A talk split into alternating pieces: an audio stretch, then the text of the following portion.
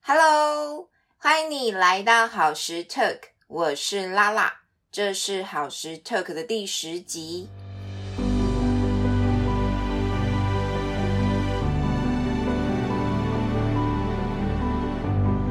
这一集的来宾，我们邀请到好时爸爸。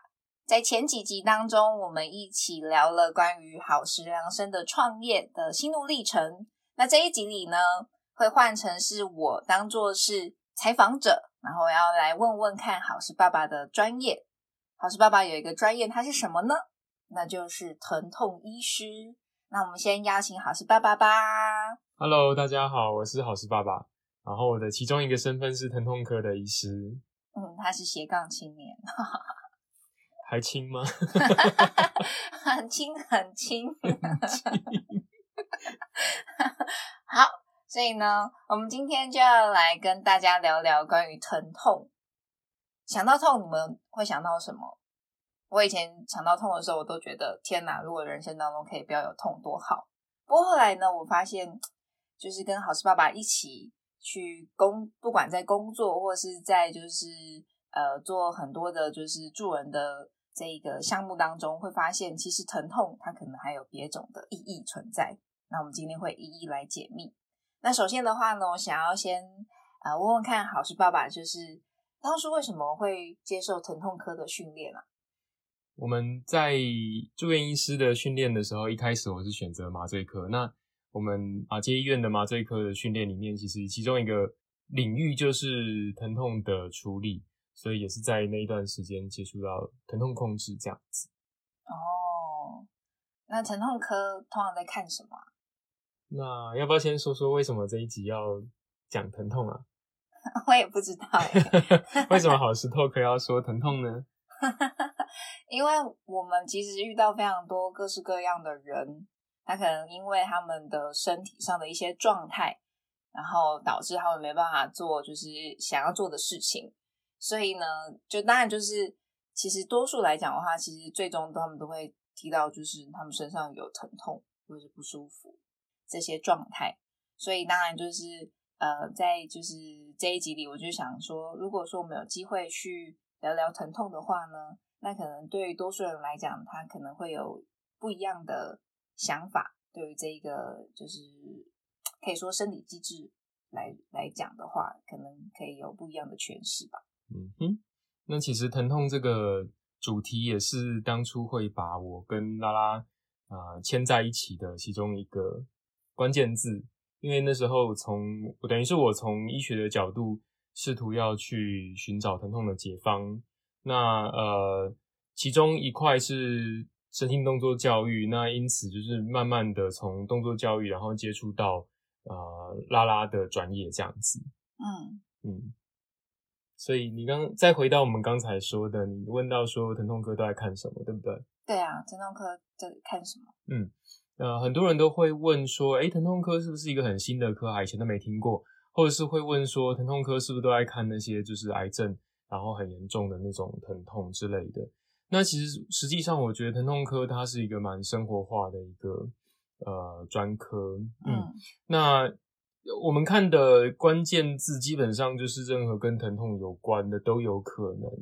对，那所以其中我们也会遇到那种就是因为呃，可能有类似像蜂窝性组织炎呐、嗯或者是呃内脏，比如说呃阑尾炎，然后不小心掉到我们科上的。不过我觉得那是相对来讲算是少数了。嗯嗯，那当然，疼痛的分类，呃，如果可以稍微先讲一下这个的话，或许大家会更有一个概念。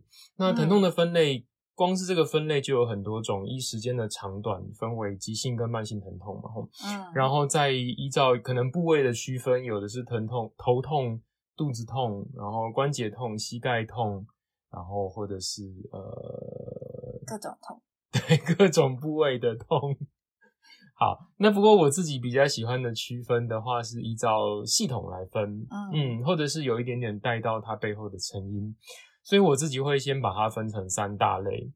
三大类。嗯第一类是神经性的疼痛，第二类是神经塑形性的疼痛，然后第三类是肌骨关节相关的疼痛。嗯那这三类分别是什么意思呢？我就呃稍微的举一些例子给大家听。第一类神经性疼痛来讲的话，比如说大家如果有听过腕隧道症候群，就是可能有的人用滑鼠在那个滑鼠垫上靠很久之后，他就开始手会麻这样子，嗯手掌那一面，这个是万隧道症候群的其中一个表现。那它的意思就是说，我们的手掌的正中神经在经过万隧道的时候，因为空间不足而影响到这个神经的功能，嗯产生一些麻或者是疼痛，甚至是无力的现象这样子。那这就是神经性疼痛的其中一个例子，比较偏向周边性的神经的问题。那另外一个例子的话，是大家常听到的那个坐骨神经痛，就是那个空八空孔的那一个。这个神经条，有 完了我的台语。露馅了。好，那坐骨神经痛的话，它在讲的就是坐骨神经这一条，也就是全身人的身上的最长的一条周边神经。嗯它在这一，它在它走过的路上任何一个地方受到影响的时候，发生问题的时候，产生的症状都被广泛的归类在坐骨神经痛里面。嗯，嗯那呃，有一些人他如果是因为神经要离开脊椎的时候，他经过那个椎孔隧道的空间太窄的时候呢，它也是会影响到坐骨神经的功能，进而形成坐骨神经痛。嗯，所以这也算是神经性疼痛的其中一个例子。嗯嗯，好。那第二个部分的话是神经塑形性的疼痛，这个部分的话对大部分的人而言可能会稍微抽象一点点。不过如果你有自己或者身边人得过带状疱疹的话，那带状疱疹有的、哦我有我也有，我身边有哎，不就是这个？就是我，谢谢你啊。好，那疱疹后神经痛，它的意思就是说，当带状疱疹已经好了，皮肤都已经修复了之后呢，仍然有持续的疼痛存在在曾经长疱疹的那个地方，那这个就称为疱疹后神经痛。嗯，那关于疱疹后神神经痛，目前的成因其实还呃众说纷纭。嗯那不过其中一个说法是，长过带状疱疹之后呢，在这个神脊髓中枢神经的部分发生一些变化，以至于它好像对于任何的刺激都变得过度敏感。嗯嗯所以这个变得过度敏感的这一个变化呢，它就是神经塑形性疼痛的其中一个特色。那怎么办？嗯，等一下会讲。哦，好好，那神经塑形性疼痛还有另外一个典型的例子，不过大多数人可能比较少会听到的，这个疾病称为区域复杂疼痛综合症啊，这个名字都超长的，还有一个英文的缩写，简称 CRPS。CRPS，CRPS 对，就是 Complex Regional Pain Syndrome，对，翻成中文就叫区域复杂疼痛综合症。嗯这是什么状况呢？嗯，有一些人可能他也许某一次手撑地之后手腕这边骨折，嗯好，那骨折可能就会接受手术嘛。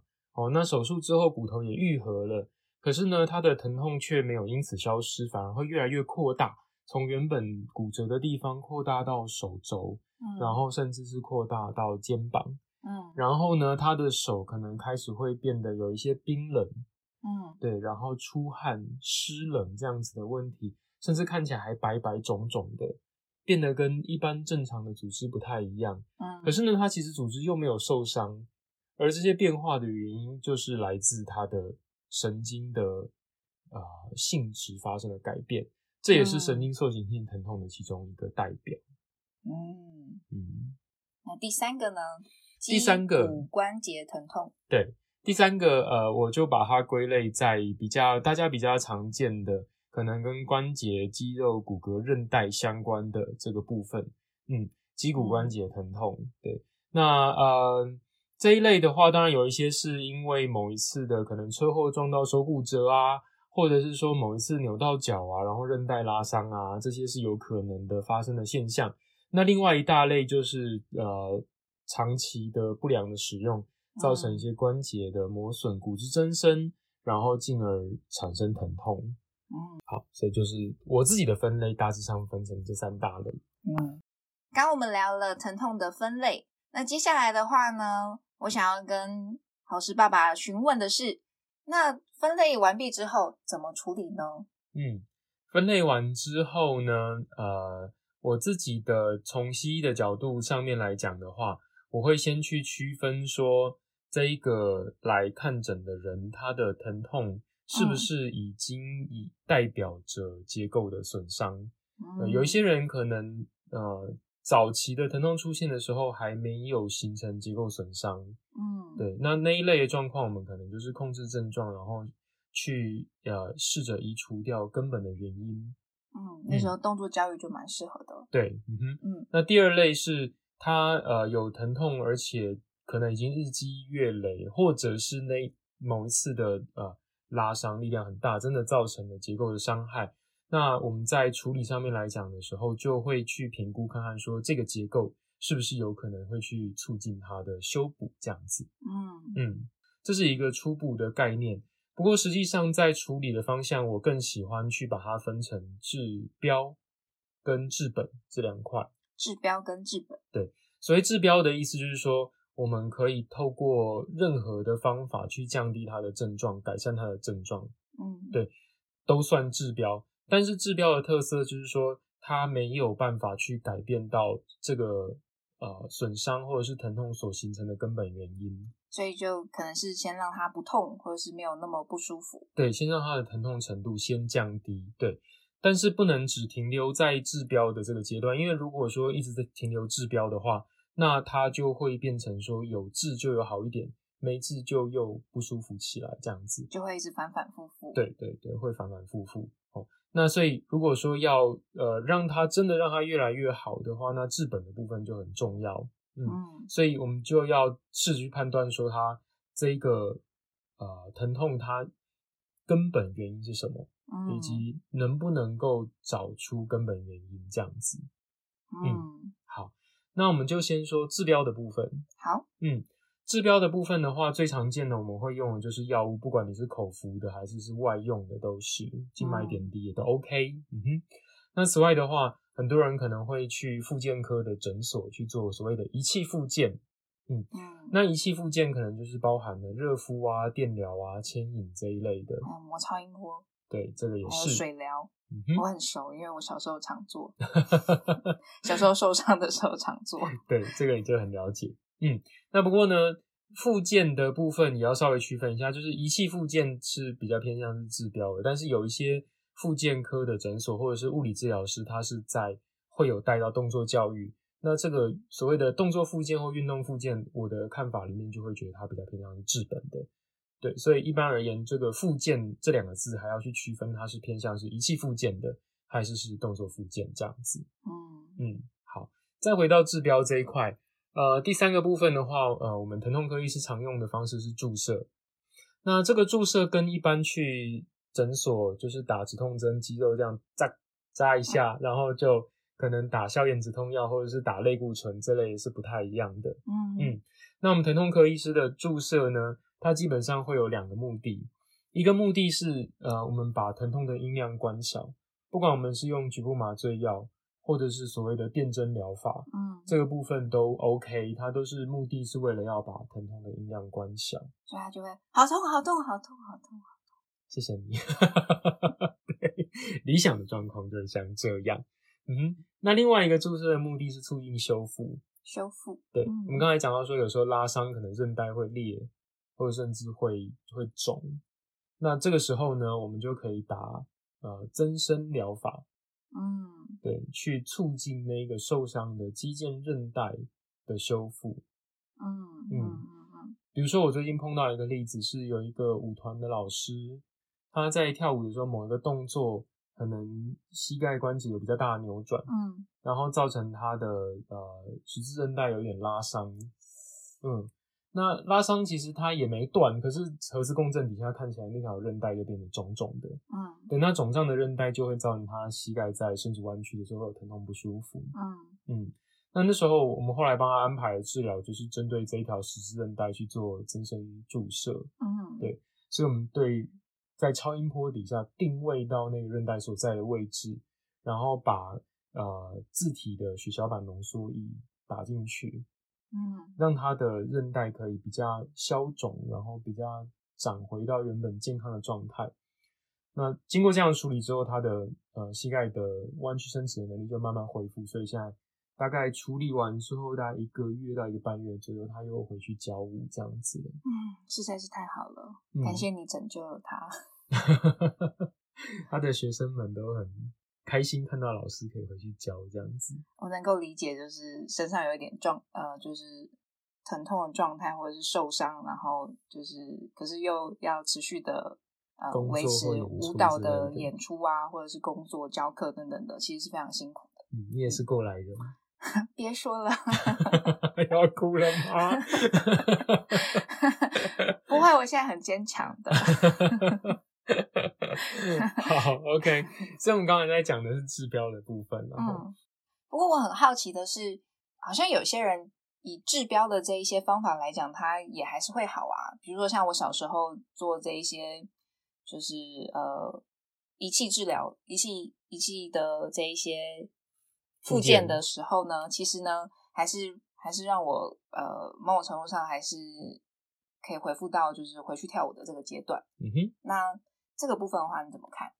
其实人体本来就是有自愈力，嗯。对也就是说，如果你给人体足够的空间，其实组织是有能力可以修复的。嗯。那当然，修复的这段期间，因为它在它还没有完全修好之前会有症状嘛，嗯，对那所以治标的这些方式的其中一个目的，就是让我们人体在修复的过程之中，它还可以功能，比如说行走啊，或者是嗯。做事的时候，那个疼痛的程度不至于太干扰。嗯嗯，等于是维持在修复的过程中维持你的功能。嗯，对是，那不过这个自愈力它需要有空间呐、嗯如果一个人对身体的使用方式是不那么理想或甚至错误的，而在这个状态底下呢，身体可能就没有修复的空间。嗯哼，所以就算你给他很多治标的东西，他也嗯顶多就是疼痛降低而已，嗯但是它仍然不会因为时间拉长就真的可以修好这样子。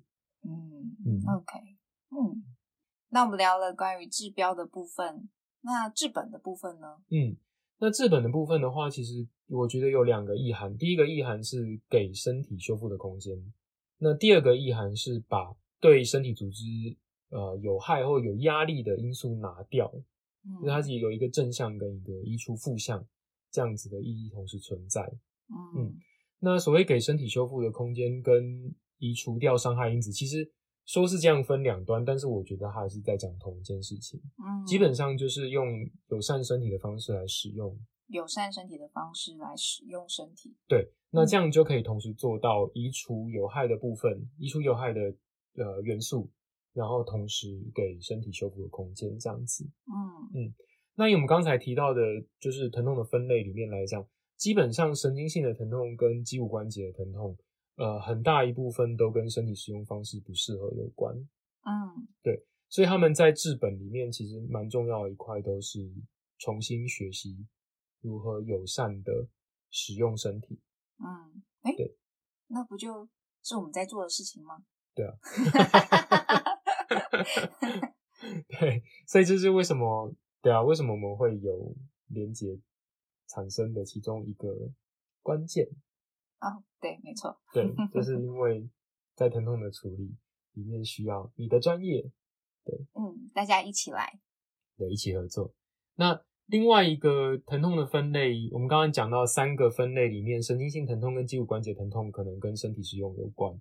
那另外一个分类是神经塑形性的疼痛，这说实在，在这一块来讲，我就比较难去呃厘清说到底它的本是什么。嗯，就我们可能知道它的现象，它的中枢神经系统里面发生了一些异常的变化，可是为什么会有这样子的变化？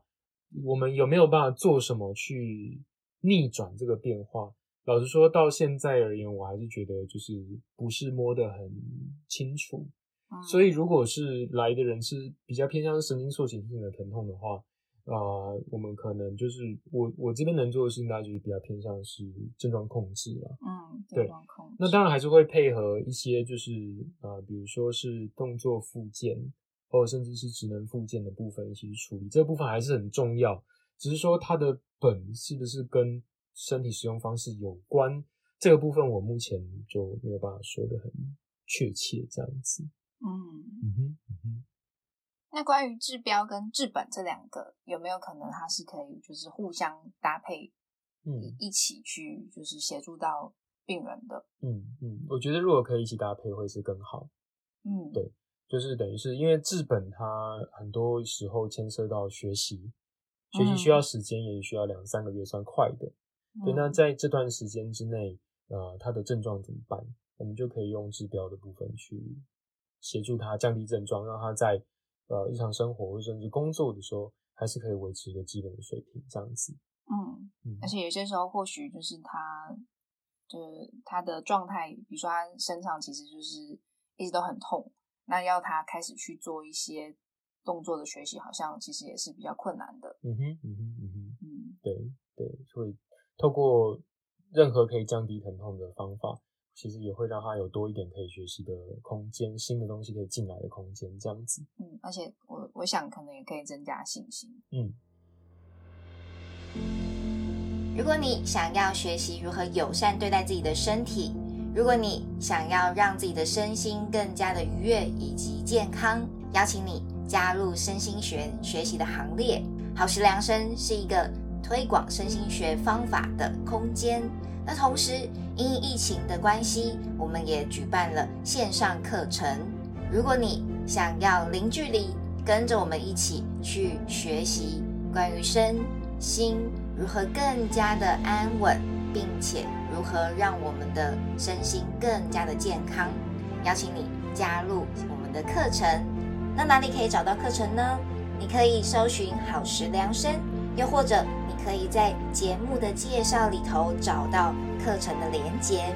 我们每周都会更新，而且课程的内容相当的丰富以及多元，邀请你一同加入学习哟。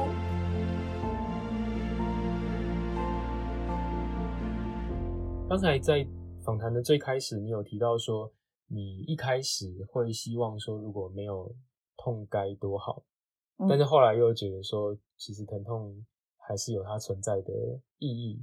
对，嗯，老实说，我觉得我也有一点，对我对疼痛也有一点这样子的矛盾的想法。哦，所以身为一个疼痛科医师，你怎么 看疼痛呢？我觉得我我对他的疼痛的矛盾在于说，一方面身为就是病人对医师的期待是说，我们应该要把疼痛消灭这样子，嗯可是就某种就大多数的人言状况而言，那个疼痛它其实还是有它存在的意义，也就是说，呃，身体会疼痛，其实它很多时候它它是有要表达一些讯息。嗯。对那呃，不论是疼痛的人或者是医师来讲，其实我们都还是应该要去尊重那个疼痛要表达的这件事情。嗯嗯，对所以我本身就会觉得矛盾，我要把它消掉呢，我要把它消灭掉，把它干掉呢，还是是就是我要试着去翻译那一个讯息呢？对，就是这两者还蛮矛盾的。嗯，希望我有机会可以有那种就是疼痛翻译果实，就大家吃下去吗？对，吃下去就会说，哦，我现在这个疼痛的状态是要提醒你好好的睡觉，好好好。好，好，有的话会很好，对。不过也确实就是像我们翻译的那个《释放疼痛》那本书，其实也提到说，就是疼痛它其实也可以帮助我们去避免非常多的危险，对，比如说他就提到那个呃那个名称叫什么，就是不会感觉到疼痛的那个对，CPA，CPA。对，OK，Anyway，、反正就就是是如果说假设我们是在最近我们常煮饭，那我们就是在手已经碰碰碰到火的时候呢，不会感觉到疼痛，那其实就蛮可怕的。对，就会变成饭的一部分。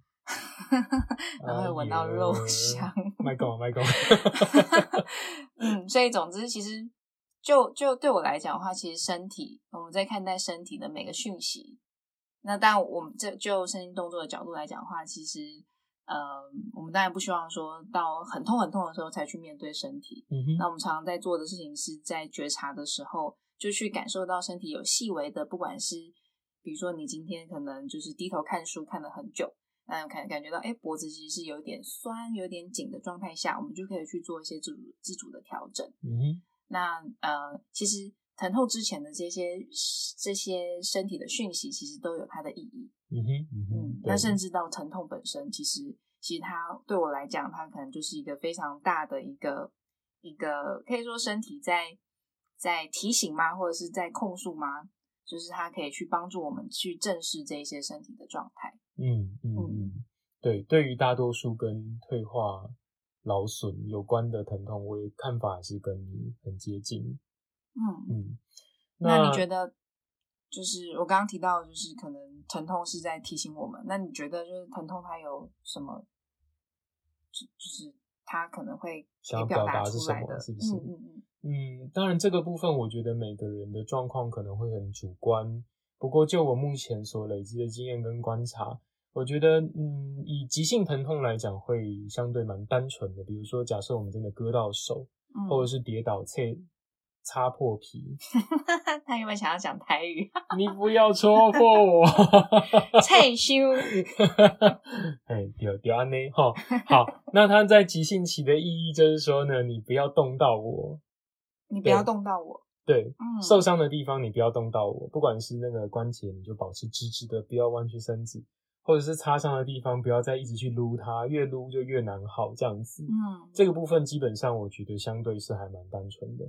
我们如果很容易可以定位到一个 伤处，那它所伴随的疼痛的意义，基本上就是不要动到我。嗯，或对是不要再继续了。对，嗯哼，嗯哼，对。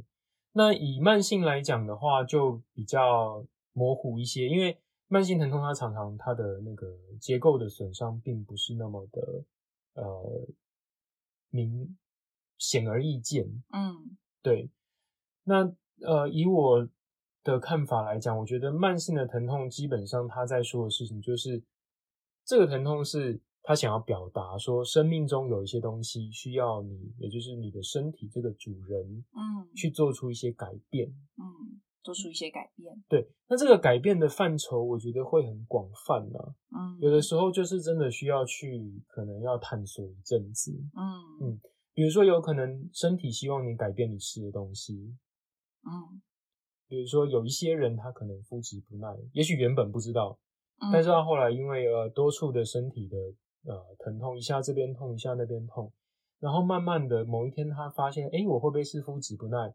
然后他开始把肤质停掉之后，哎、身体疼痛的状况也慢慢的减少，甚至是消失。嗯那有的人可能是对精制糖，或者是有的人可能吃到不好的油嗯的时候，他会有这样子的疼痛的状况会出现。对嗯所以我们可以观察说，就是这个疼痛跟我们日常生活中的某个习惯是不是有关联性。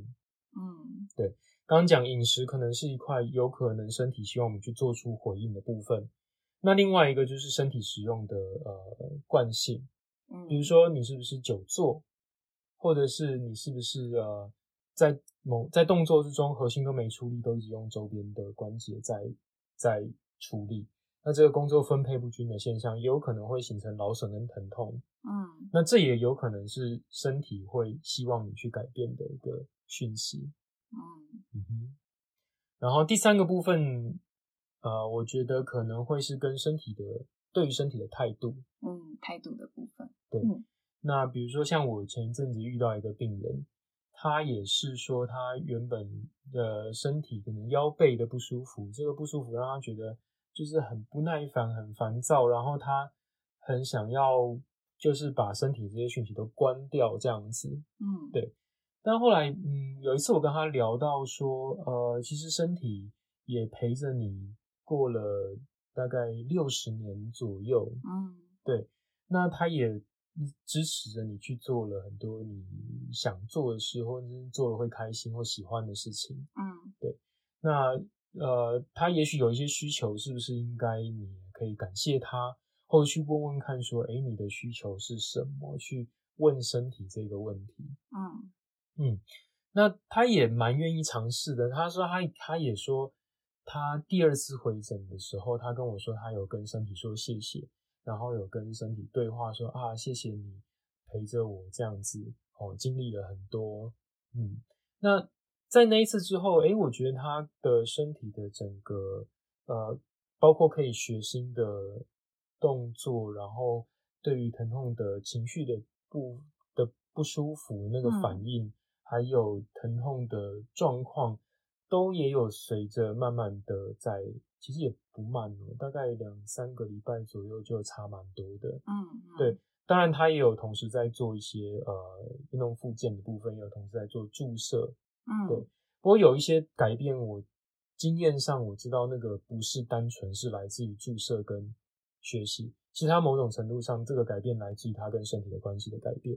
嗯，我自己也认为，就是跟身体关系的这个部分，其实还蛮占蛮核心的角色。嗯，我觉得它影响常常超过我们的想象。嗯，就甚至就是我们在呃引导呃动作或是呃身体的学习当中。其实我我也会希望的是，是我们不是站在去要改变身体，或者是要去强迫身体做什么事情，我甚至就是我也很不喜欢用矫正嗯的这一个概念，而是我们可以透过去了解身体的需求，或者是去呃站在一种感谢，因为其实不论你的身体是什么样的形态，它其实都是你多年来的累积而形成的一个样貌。嗯哼，那其实这个样貌是非常独一无二的。假设说，如果我们我们就只是去否定我们自己身体，然后或者是说一直站在一个我们不够好，要变得更好这个角度去去学习的话，其实是真的蛮可惜的。嗯哼，嗯哼，嗯嗯，对。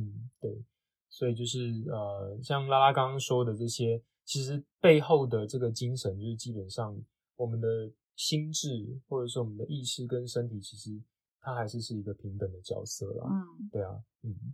不过我真的觉得。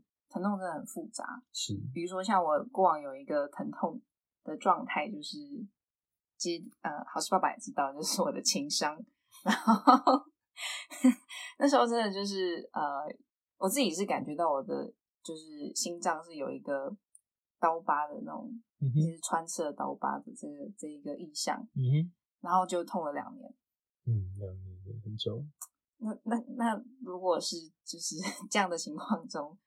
呃，也是去找疼痛科吗？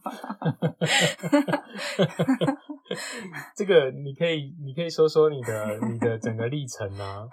我是很好奇，因为我好我我自己后来是就是呃，刚好我一个很好的，嗯，也不那时候还没有到很好的朋友，就是一个一个去上课认识的朋友，然后那朋友那时候去美国，后来就因为一些情况就回台湾。那时候就是站在就是呃，看看朋友的的这个想法。也对于催眠感到有点好奇，那他就做一个叫催眠物谈的这一个服务。那那时候我就去了。那那时候其实我也不知道到底要干嘛，但他就突然，哎，就就在那一次的大概两个半小时的过程当中，他从就是跟我聊我的状态，然后到后来就就做了催眠，然后全程是清醒的，不是大家想象中就是拿那个什么钟摆这样噔噔噔，然后就睡着那种状态。但总之就是，后来我的那个状态就好很多了。你说胸口的不舒服，就是那个那个心脏那个刀疤的那个那个痛，到呃那时候处理完，其实大概就剩下一点点。嗯哼。那那时候那个那个成品，就是我的我的好朋友，他就跟我说，就是其实它不会完全消失，嗯因为它也是你。经历的一个部分，嗯哼，但至少它不会影响到你的日常生活，嗯哼。那确实后来就真的真的好很多，嗯，但就是确实它也没有完全消失，因为到后来我其实在学一些关于潜意识工作的课程当中，它不时的就会出现，然后甚至好事爸爸也帮我 解救过一次。所以你觉得那个疼痛它代表对你而言那个意义是什么？他想要表达是什么？想要表达就是下一次要找到好的男人，更重要，更重要。对，所以如果你靠近不好的男人的时候，那个地方就呃警报大作这样子 之类的。我还是找到可以帮我解掉这个 痛的人好，然后跟他在一起。好，不过不过就是确实就是我。我只是很好奇，说关于比如说像这种比较偏心理的部分的疼痛，就是在呃，在你这边你会用什么样的方式去协助吗？或者说他是需要转介吗？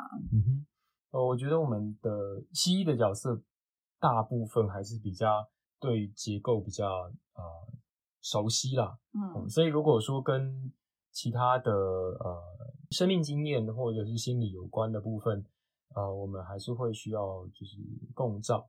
那所以我们可能初步排除，我们可能会去看结构上有没有要处理的部分，再就是看跟他的动作模式有没有关联性。嗯对那第三个部分就是看他跟生命经验或者是跟信念有没有关联。嗯对，那如果是跟信念、生命经验有关的话，我们可能就还是会转介给呃相关的专长，在医疗系统里面可能就会是心理师。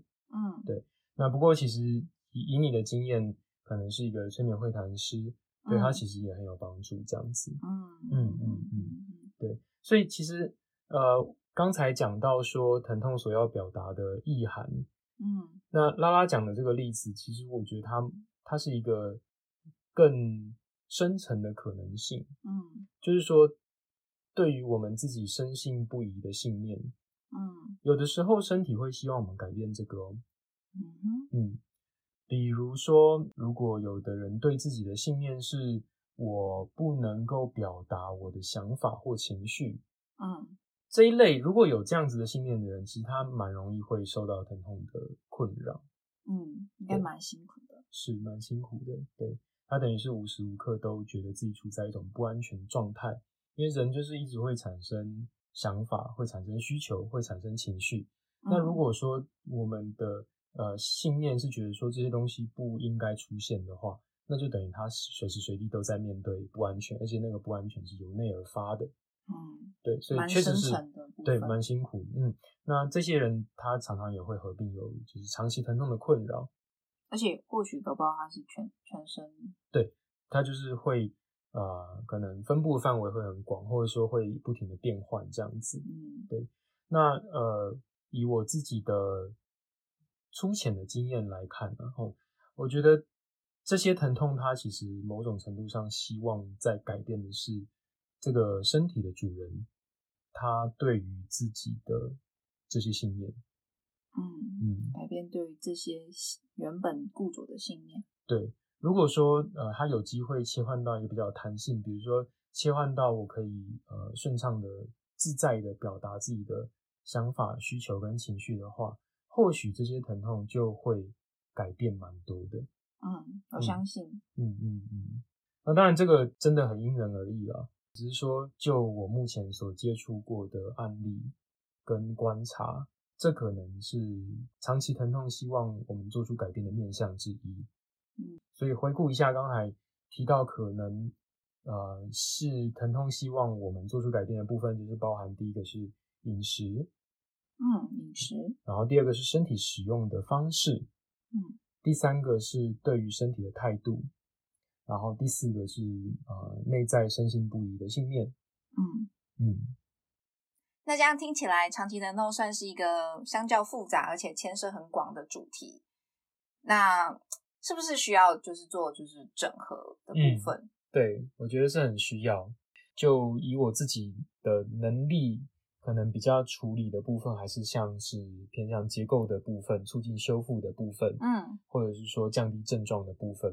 对嗯但是就我们刚才提到，比如说治本的部分嘛，哦，治本如果说他需要动作教育的话，那当然就是要麻烦身心动作教育老师或者是其他的动作教育专家这样子啦。嗯嗯哼，那以及呢，如果说他是饮食上面要做调节的话，那我们可能就会需要呃功能医学的专家或者是营养师的协助。嗯那如果说他是要探索到，比如说对自己的信念的这一块的话，嗯那我们可能就也会需要呃心理师或者是精神科医师一起来协助。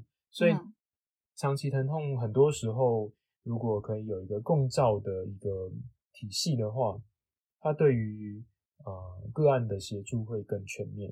嗯，嗯，可以面面俱到的去照顾到每一个部分，对，嗯哼，嗯哼，发挥嗯一加一加一大于等于三四五的效果。嗯嗯嗯，真的很不错。你要做个结论了吗？好啦，所以我们在这一集里其实聊了蛮多的内容。